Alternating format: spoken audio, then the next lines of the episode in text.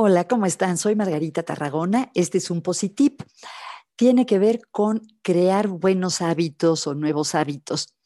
Y la idea viene de un investigador de Stanford que se apellida Fogg y escribió un libro que se llama Tiny Habits o Hábitos Chiquitos.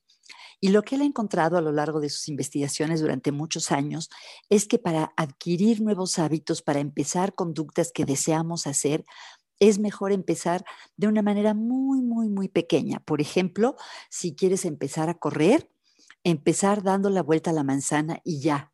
O si quieres eh, escribir algo, escribir dos líneas.